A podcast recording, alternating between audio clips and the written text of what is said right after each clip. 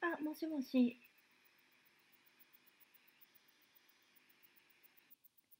もしもし。もしも し。あ、聞こもしもえ。した聞こえました。聞こえました。よかった。聞こえましたよかっ えー、なん、あんまり、ありがとう。あの、やってくれて、スあの、スペース作成。たこちらこそ。あれと、難しいね。どうやってやればいいのか、よくわからん。あ、今それ聞とこ、えるえっかなと、スペースでも配信しつつ、ゆはいはるちゃんの YouTube チャンネルでも同時に配信しているっていうはい。状況です。はい、そうです。 YouTube の方は準備大丈夫 YouTube ね、うん、このまま音声を流しております。 はい。はーい、何かチャットとか質問あったら、この、なんだろう、なんかハッシュタグでも用意するハッシュタグでそうね聞いてもらうか。ハッシュタグ、ハッシュタグ、はるはるはこる、れ、これ長自分で言うのちょっと恥ずかしいけど。はるはる宇宙ラジオっていう名前なんで。うんもうだんだん恥ずかしくなくなってくるといいな。あ、そう、そうですね。 えっと、なんか今回、そう、前、あのクラブハウスとかが入った時に、結構宇宙、今週あった宇宙開発のニュースとか、宇宙ビジネス関連のニュースとかをいろんな人と喋るっていうのをやってて、すごいうんうん勉強になってたんだけれども、いつの間にか自然消滅してしまったので、あまた復活させたいなっていうのうんで、はい、はるちゃんをお誘いして、はい、いや、とりあえず第1回目やってみるっていう。はい、とりあえずやってみるやつです。なので、感じになっております。で、今日は私とはい、このはるちゃんが一個ずつね、はい、あの最近気になるあの宇宙開発とか宇宙ビジネスのニュースをこう持ってきていて、はい。どっちからやる？どっちからやるか そうそういやあのね小春ちゃんが持ってきてくれたやつがすごいねあと何分ずつぐらい喋るああ、それ大 事ね。どうしよう。何分ぐらい喋れるかな。なぶっちゃけいつまでも喋れるそう、ね。10分10分とかな長すぎるか10な。ど分うとだろうか。うんうんうんうんそうだねあとなんかこうせっかくだからここってどうなんてこうふなんだろうこう深掘りしつつやりたいですねお互いにお互いの視点が面白いと思うのでそうしようそうしよう。ねいやそれ大事だわ。ねじゃあどっち先にや るはい、じゃあ私から。 ありがとうございますはい。えっと、私が今気にな気になる、今っていうか、まあ、これ今年っていう感じなんですけれども、はい気になってるのが、まあ去年って結構宇宙ベンチャーとか宇宙スタートアップがスパック上場っていうのでめちゃくちゃ上場したんですよ。アメリカとかのベンチャーが。うんうんあの有名なところだとあの宇宙旅行やってるバージン・ギャラクティックスとうんか、うんあと、プラネットっていうあの地球観測のうんうん衛星、人工衛星で画像を撮って販売するっていう風なビジネスやってるベンチャーがあるんですけど、そことか、うんあと、衛星だとサテロジックっていう同じくここもあの衛星やのところなんですけど、そことか、うんうんあと小型ロケットだとロケットラボとかも本当次々にあのいろんな宇宙の企業が上場してうんいってなんかその後どうなったんですかみたいな話がうんちょっとね気になってたんですけど確かで、にまあ、これ皆さん知ってる人もいるかもしれないんですけどスパック上場ってそもそも何っていう話をちょっと補足しておくとうんなんか空の会社うーんがああってそこに結構投資家とかがねあの出資していてでそことがなんだろうなあの宇宙のベンチャーがガッチャンコして上場するっていう風なちょっと裏技的なうん上場の方法があってうんそうそのそういう方法で上場していって、まあ、うまくいってるところもあるんだとは思うんだけれども、まあ、最近、えっと、ここもねあの最近スパックで上場してたあアストラスペースっていううんと小型ロケット作るうんベンチャーこの前打ち上げてたよねうんそうそうそうそうそうがあるんだけれどもここがなんとあのアメリカのねナスダックナスダックっていうあの市場から警告をあら受けてしまってあらそうそうそうそうなんか上場の廃止の警告へえを受けてしまって、まあ、なんでかっていうと私もこれこのニュース見て調べて知ったんですけどと30営業日うんう連ん続して株価が1ドルほう1ドルを切っちゃうとあ そうなんだのその後90日なので、まあ、3ヶ月ぐらい以内に株価回復させないと上場廃止になりますっえていーう警告があるらしくて厳しいついに、うんそうその警告が出されてしまったっていうのが、あの10月の中旬ぐらいかな。あーあってあそんなあのやっぱりね難しくてうんうんそういう企業も出てくるとはっていう、 あーなんか株主からすると、まあ、もう1ドル以下なわけだけど完全にゼロになるってことだよ、かなね廃止しうてんうんしまうとね、うんまあ、それに廃止しちゃうとなんだろう今後あの資金調達難しそうああ絶対そうなるうんでまだねロケットだからまあそれに結構失敗とかもねアストラうんあうんでまだね多分資金調達必要な状況なのではと私は思っているんですがうーんまずはアメリカの市場ってそういうシステムになってたの初めて知りました。あスパックスパック。え、でもなんかさ、それってそもそも上場する能力が本当はないってことないないけどで、もまあでもねうそん、の、うん投資家とかがその何ガチャンコしてくれる方のうん投資家もある程度こう見て、うんね大丈夫そうだっていうのはもちろんあるとは思うんですけれども、うんうん他のあのなんだろう普通に上場するよりは多う分ん審査とかが、あーからやっぱりそういう企業が出てきてしまううんうん。ですね。なるほど。なんかあれですね、株式上場したところがゴールってわけではないので大変そうな。うん、もうまさにうんそれですよ。なんか、ねえアストラとかはね、その株式上場して、こう資金調達して、もっとこう早く開発早く回していきたいっていう感じだったうんうんうんうんけれども、どうなることやらという。うーんちなみにこのアストラってなんかこう55億円で推進エンジンを買ったりとかはしているけれども実際はいはいはいはい時価総額いくらぐらいなんだろ時価総額ね、いくらに今なってるんでしょうう。だいぶ減ってきたのでしょうか気になり。気になるそう、今のえっとエンジンの話は、うんなんだろう、まあ結構小型のロケットのベンチャー、いろんなあのスタートアップのお買い物をしていて。うんすごい買収買収なんですけどお買い物をしていてうんで、えっと、アストラは、えっと、電気推進かなのエンジンを、うんうんえっと、開発して売ってる企業をうん買収して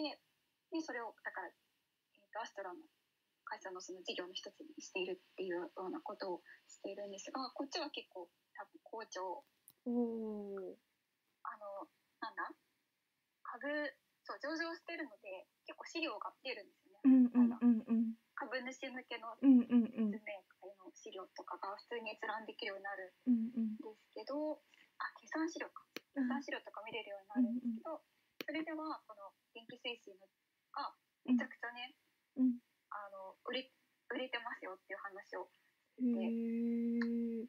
電気推進エンジン売れるんだっていうのがびっくり衛星に積むってことかな、そうそうそうそうあー衛星の企業に売っていてなるほど結構マクサーとか、へーあうんうんのアメリカの,、けあの大手のうんう衛ん生メーカーなんですけど、マクサーとかもあの買ったっておー受注買ったというか受注決まりましたっていうような発表がされたりしておりますそしてアストラの時価総額100 160ミリオン160ミリオンパッとわわからない160ミリオンで100万だよね121234ドル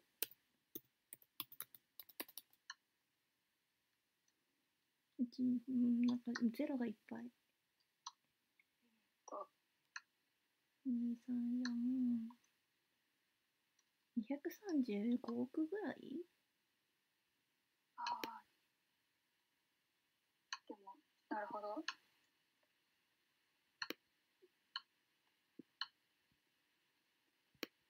そして最近もそうですね今株価見てるんですけど上場のその帰国受けた後もはいそんなに戻らずなあら感じだからまあそうですねこの状態からうんなかなか回復難しいような気もするけれども、うんやっぱりこうさっき小春ちゃんも言ったような周りからの評価が落ちるっていうのが厳しい気はするね、そのなんか電気推進が好調でひょっとしたらもっとナスダックじゃないところで融資受けれるかもしれないけど一回潰れかけるっていうのがなんか風評として大変そうだなって思います。そうですねだからやっぱ次のね打ち上げをぜひとも成功させていただきたい、ねそこに期待っねていう感じですねねえちなみにバージン・ギャラクティックは結構いい感じなんではないでしょうか。株価うんうん。なんか1回2、3倍になってて、おーって思った気がする。そうそうそうそう、ねえでも、ね今は4.6ドルふんふんふんふんまあ、ピークの時に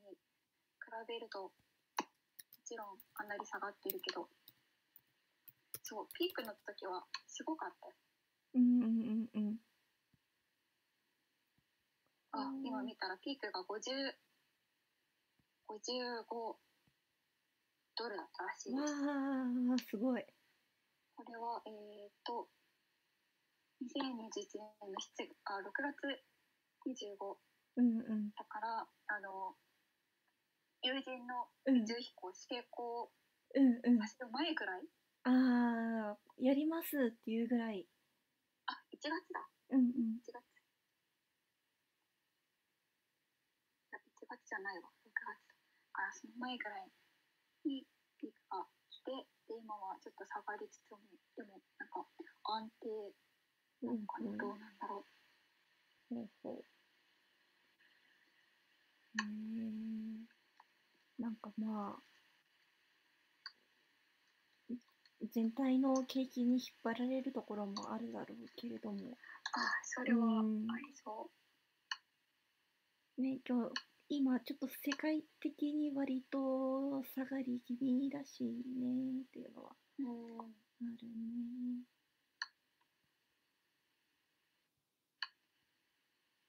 そうですねでもやっぱロケットの企業はもう打ち上げ成う功んうんしてほしいですしてね、ほしいですね。次の打ち上げはいつなんでしょうか明日からの。次いつなんでしょうえっとねでもねこないだこないだっていうほど最近ではないがうんえ、ーっと夏前ぐらいうん、 6月か6月に、えっと、NASA の衛星をあの打ち上げおー予定が、まあ、打ち上げ失敗してしまっああ。ただけれども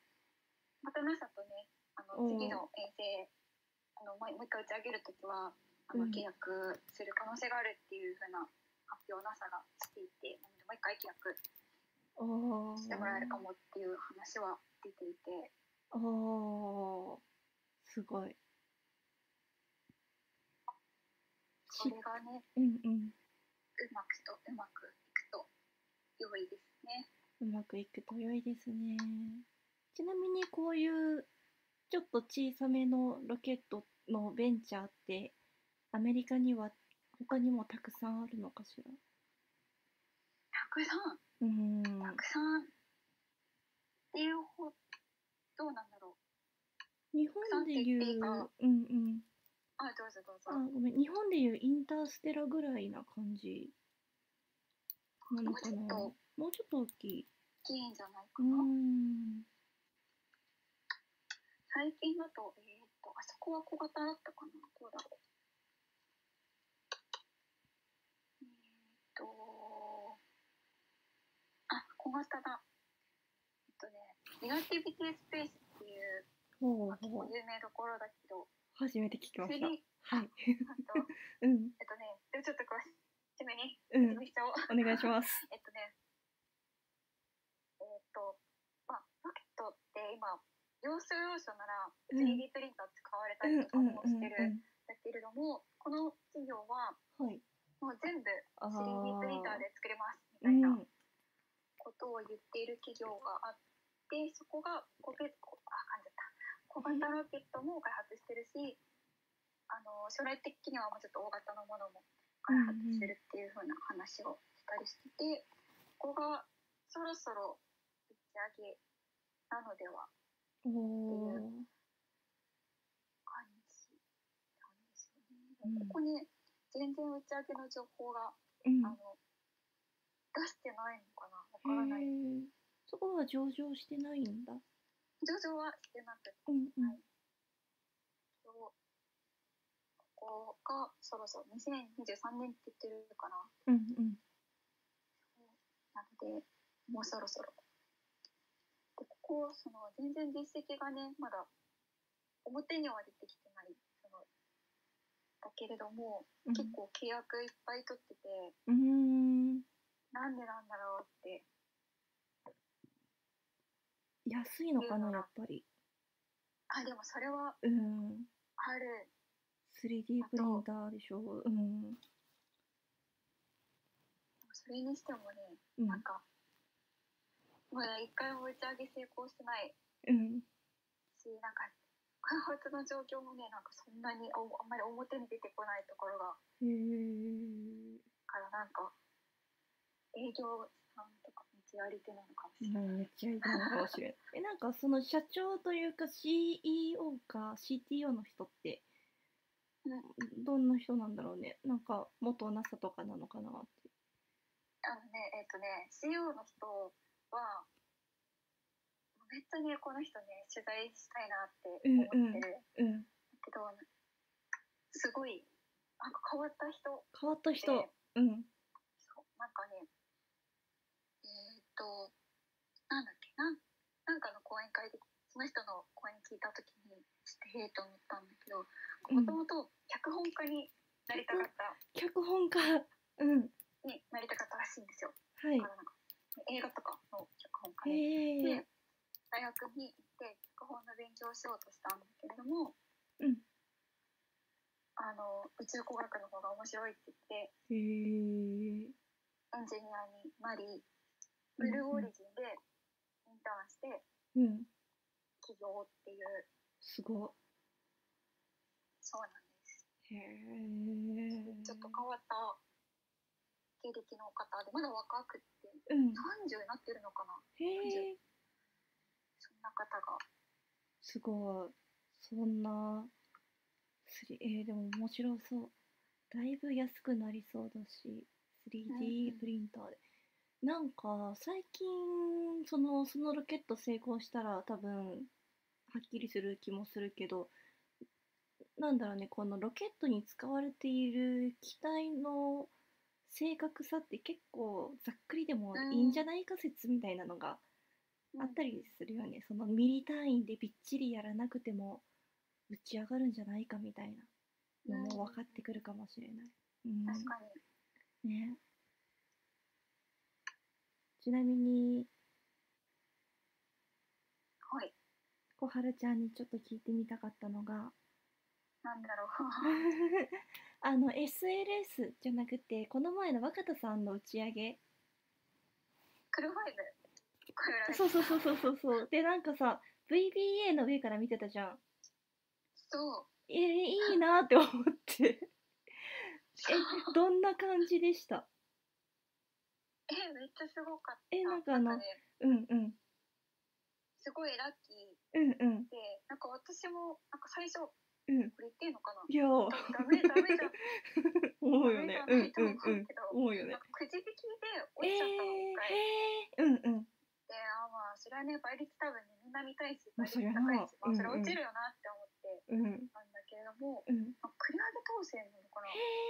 なんか直前にうん見れることになって、えーうんうんやったーってなってへ VM ーっていうのは、うんあのスペースシャトル組み立てとっていうあの皆さんの記事説明するとっうんうんていうやつで多分ねうんこれスペースシャトル組み立てとってググってうんうんあの写真見たらああこれかってなると思うんですけど、あの NASA のロゴとかついてる建物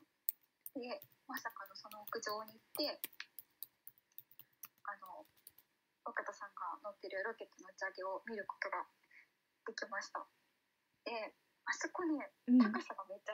高い、 14階建てビルぐらいないあもっとあるなのかな、うんなんかエレベーターの回数だとうんうん40回ぐらい40階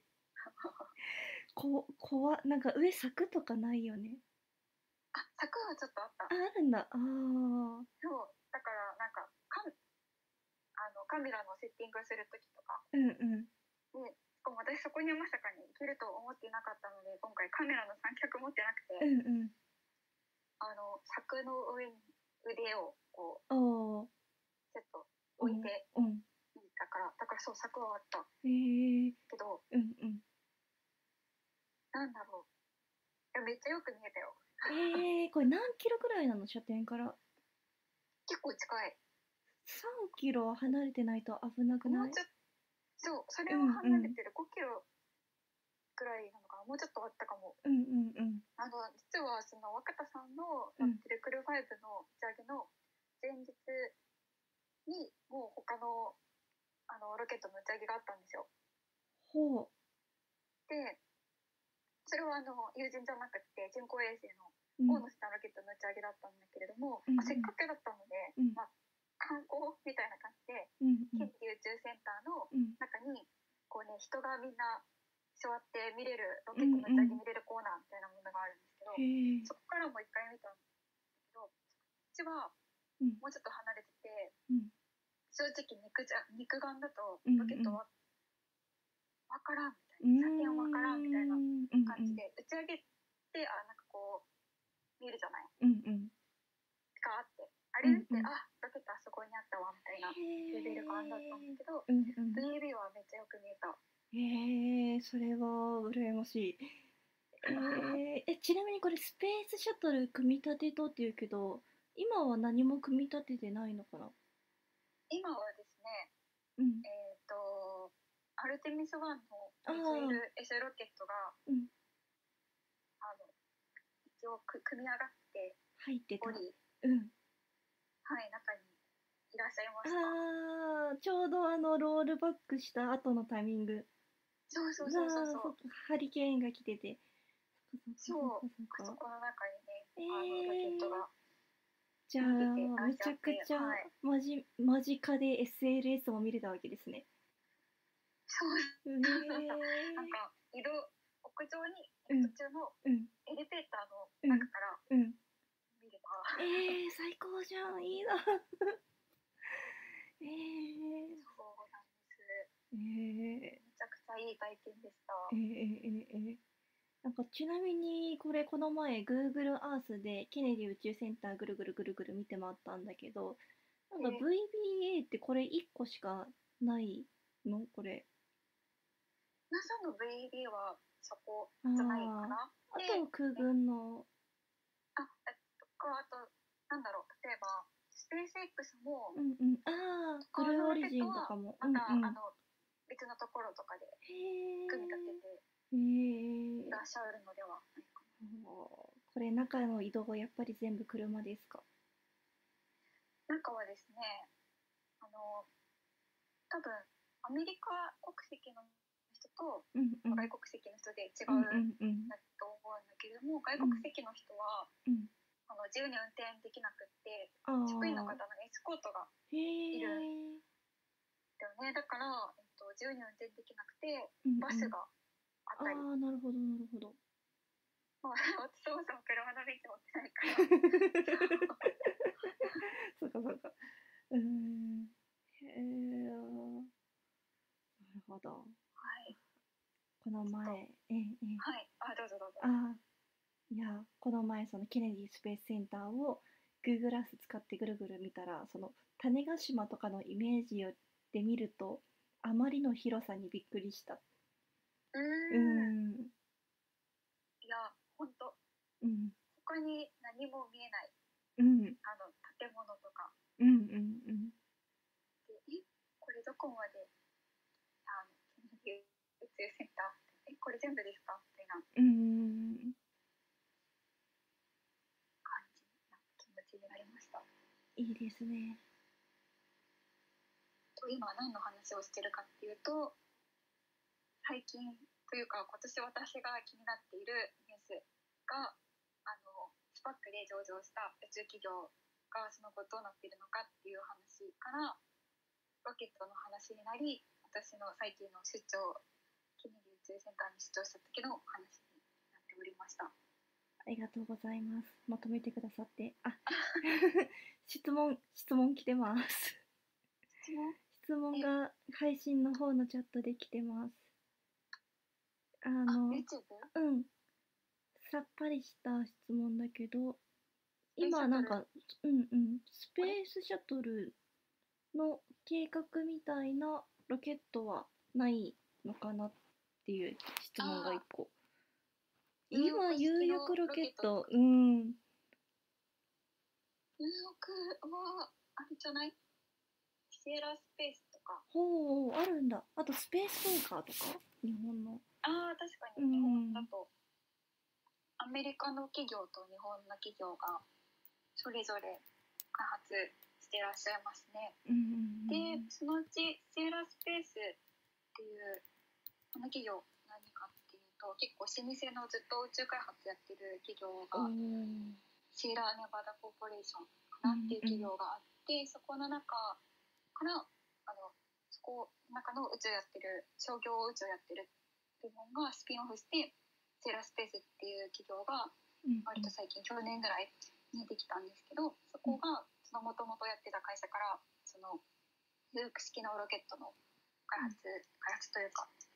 を引き継いでやっていってで ISS にもあの物資の輸送の契約を NASA とから受注してるはずで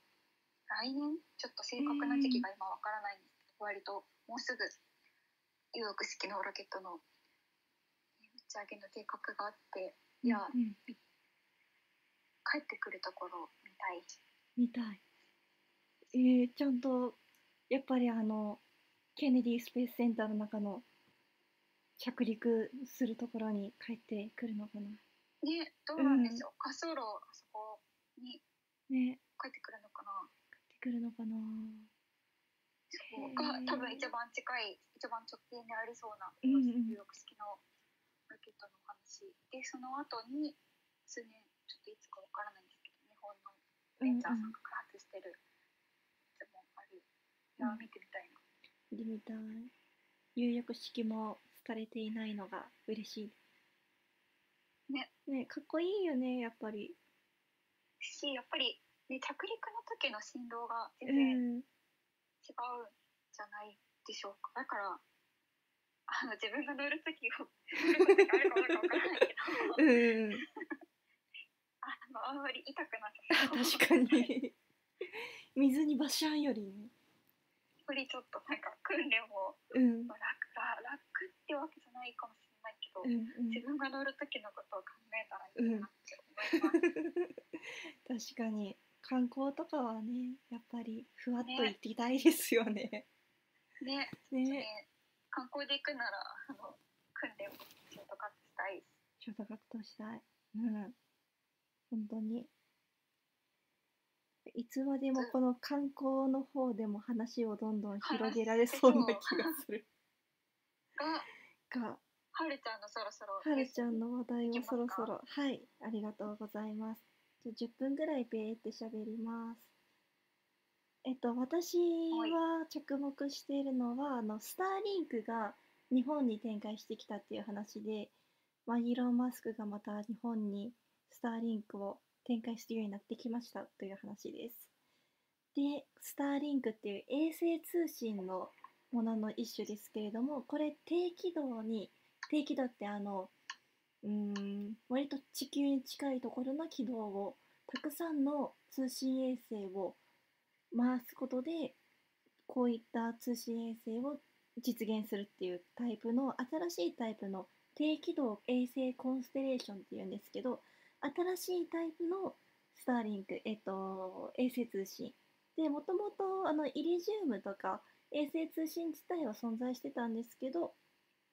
それとはまた違う方法で衛星通信をしていますでこのスターリンクのすごいところがおそらくそのうち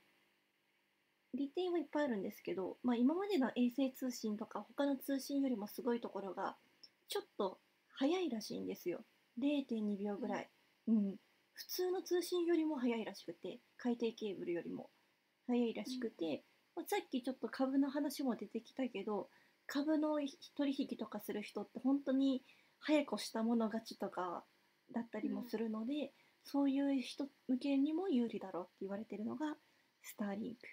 で実際にやっぱりあとは通信っていうと 5G とがあの対抗馬になってくるけど 5G とスターリンクで言うと、まあ、今のところ人口密集地帯に住んでいる人は 5G の方がいいかなっていう感じがしています。うん、でスターリンクはあの私の実家とか割とあの農地が開けた場所にあるんだけれどもそういったところだと結構 w i f i が弱くて w i f i 弱いなーってストレスになることがあるのでそういったところだとこの通信衛星っていうのはすごい役に立つっていうか w i f i がサクサク進んで嬉しくなると思います。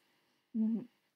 で実際にお値段が今のところ確か本体が5万円ぐらいもうちょっと高かったかもしれませんで通信費用がえっと1ヶ月1万2 3 0 0円で通信できて、まあ、ちょっと高いかなとは思いますけどまああのなんだろう割と開けた場所にありつつを大人数で使うんだったらありかなっていうぐらいの値段設定に、うん、なってるかなと思いますあとまあ都会でも会社の会社を経営してる人とかあの従業員の安全を守るためとかのために購入してる人もいるみたいですあの有事の際地震とか起きて通信ができなくなった時もこれがあればあの一応 w i f i は使えるということでうんうん確かに確かに便利便利、うん、いざという時も使える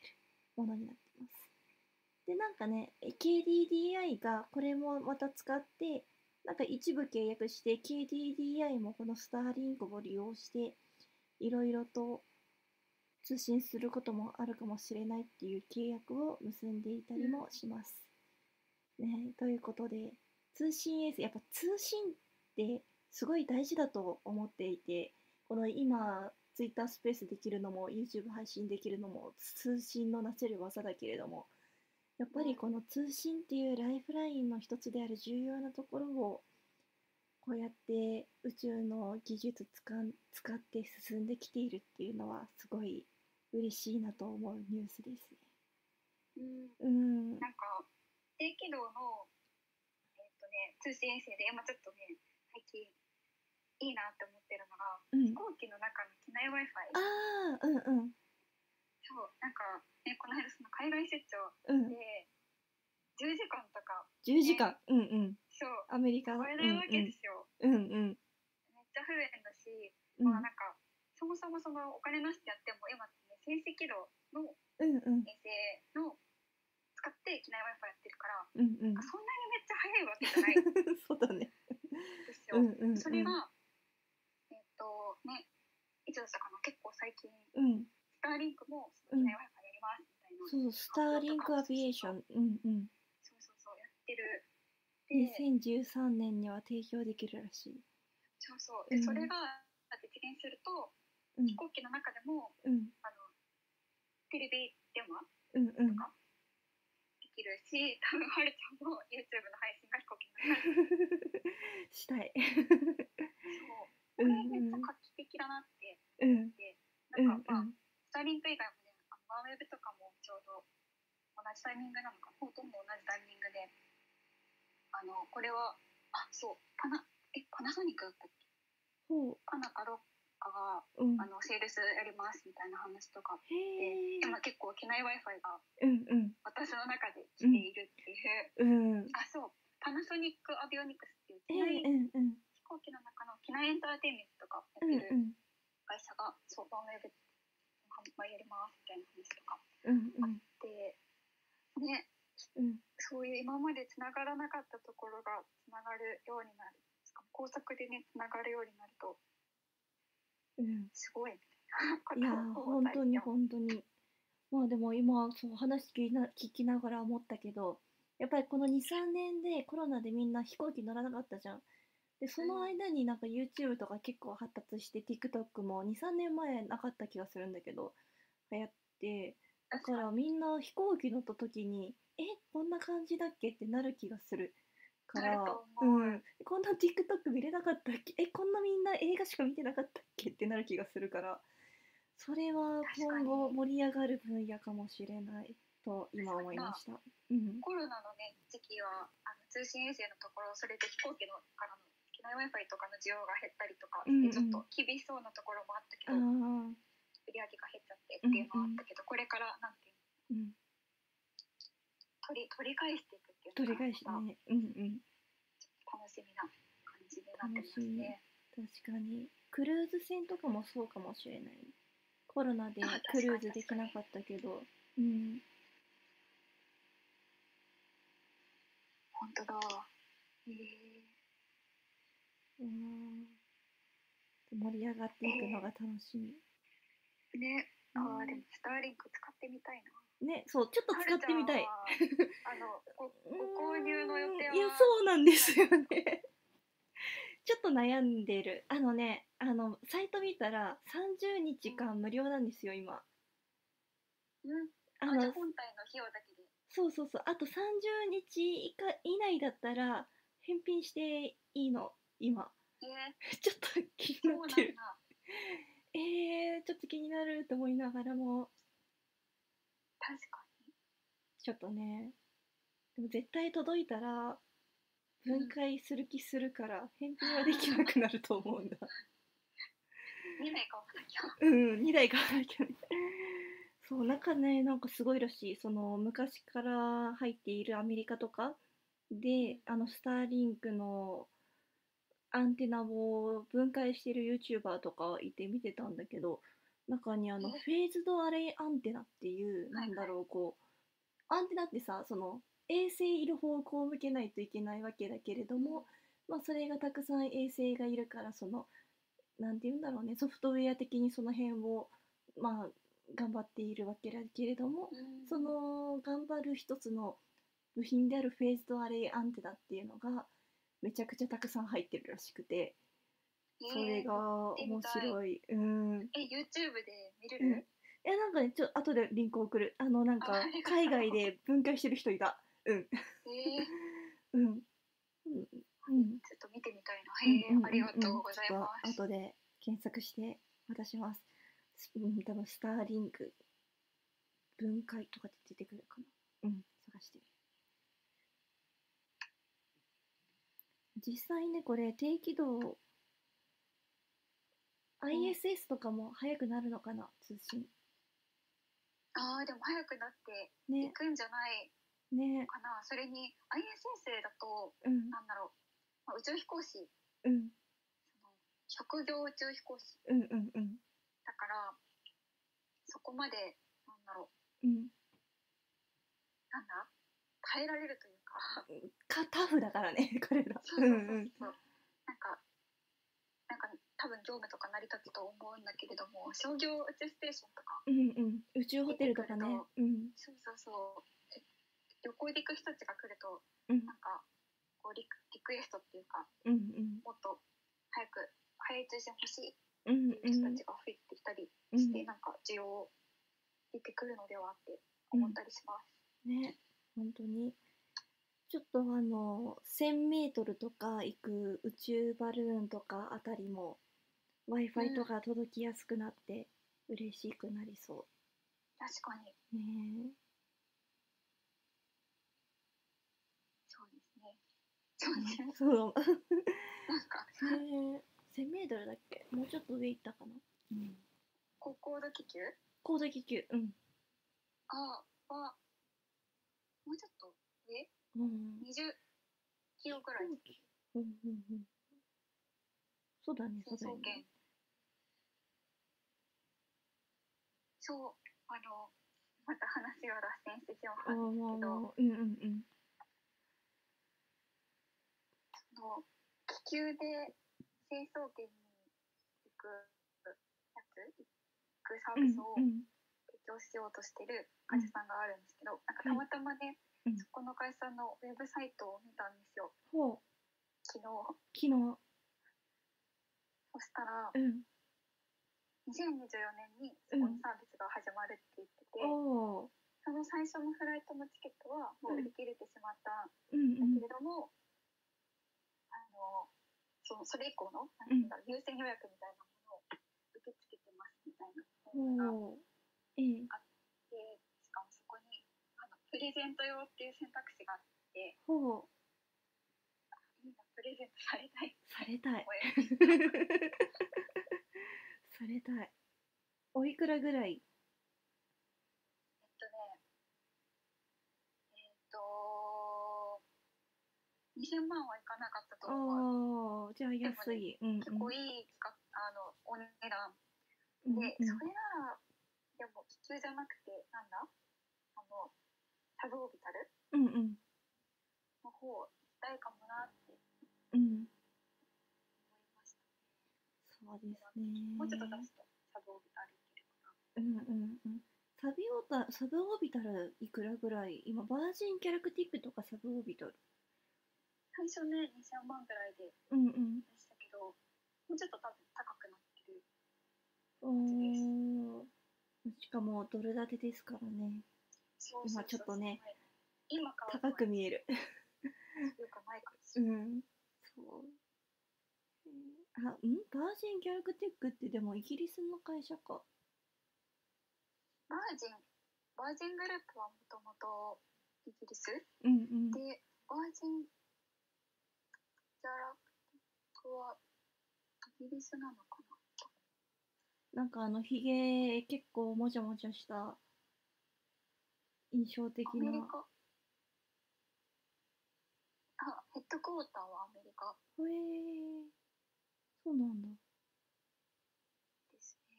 ね。へーなんかね ISS の次の乗客が前澤さんの次の乗客がアメリカの実業家の方の夫婦の方っていうニュースが出てましたね本当に、うんうんえあれ ISS だったっけ ISS だあ月旅行かそうですね。おあの、うんうん多分前澤さん、うんうんちょっともう忘れ気味な方がいらっしゃるかもしれないので、あの、なんだ振り返り振り返りと、あれは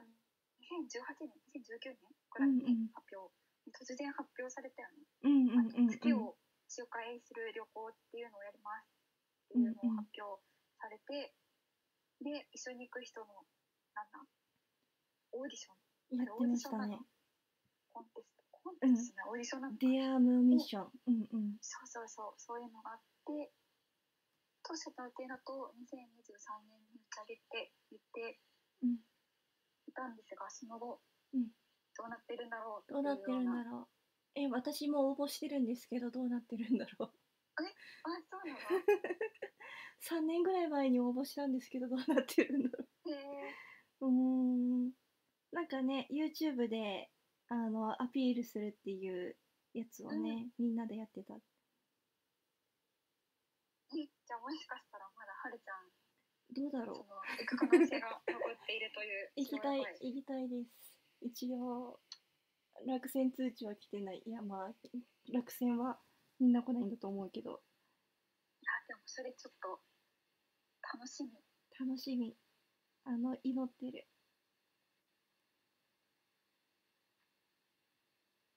あれこれもともとなのえっ、とね多分スターリンクと旅行の話をしてるあうんそうだえっとね、質問1個来てるんですけど、衛星と通信した後、どのような経路をたどって地上のインターネットサイトに到達するのですかという、高井さんありがとうございます。あの、衛星通信は、まずなん、例えばホームページ見たいってなったら、えっと、私たちがスマホから、あの、そこのホームページが置いてあるサーバーまで到達したいっていう信号を出して、その信号が一旦その要求するこれちょうだいっていう要求の信号が衛星に行きます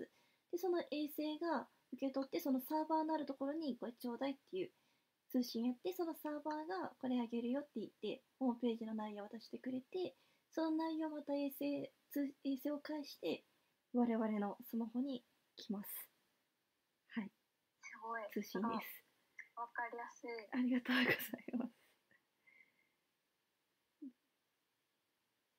スターリンクアビエーションに期待していますというコメントも来ています。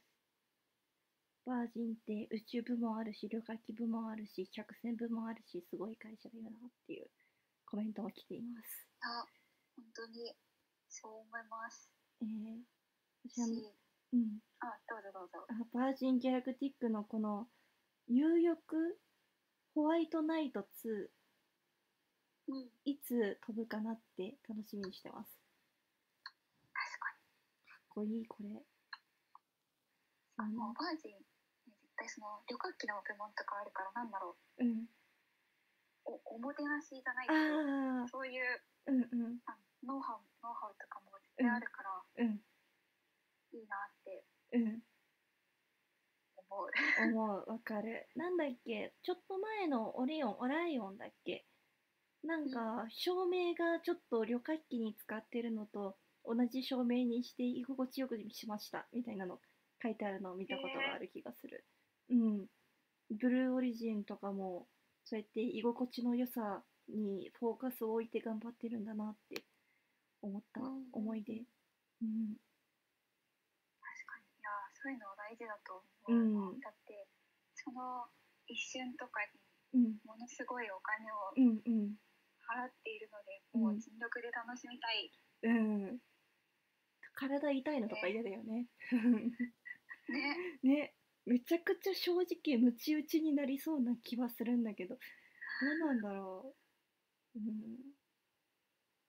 ねなんえでしょうこれは行ってみないとわからないですね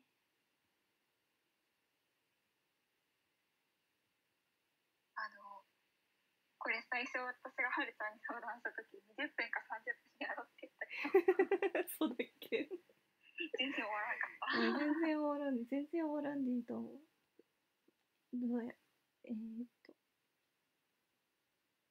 やーそうですねこれ2回目もうんで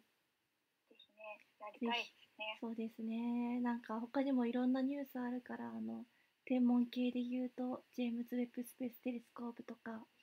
とはうんダートとかその方が気になってるうんうん。ダそーうトで、すねまたうん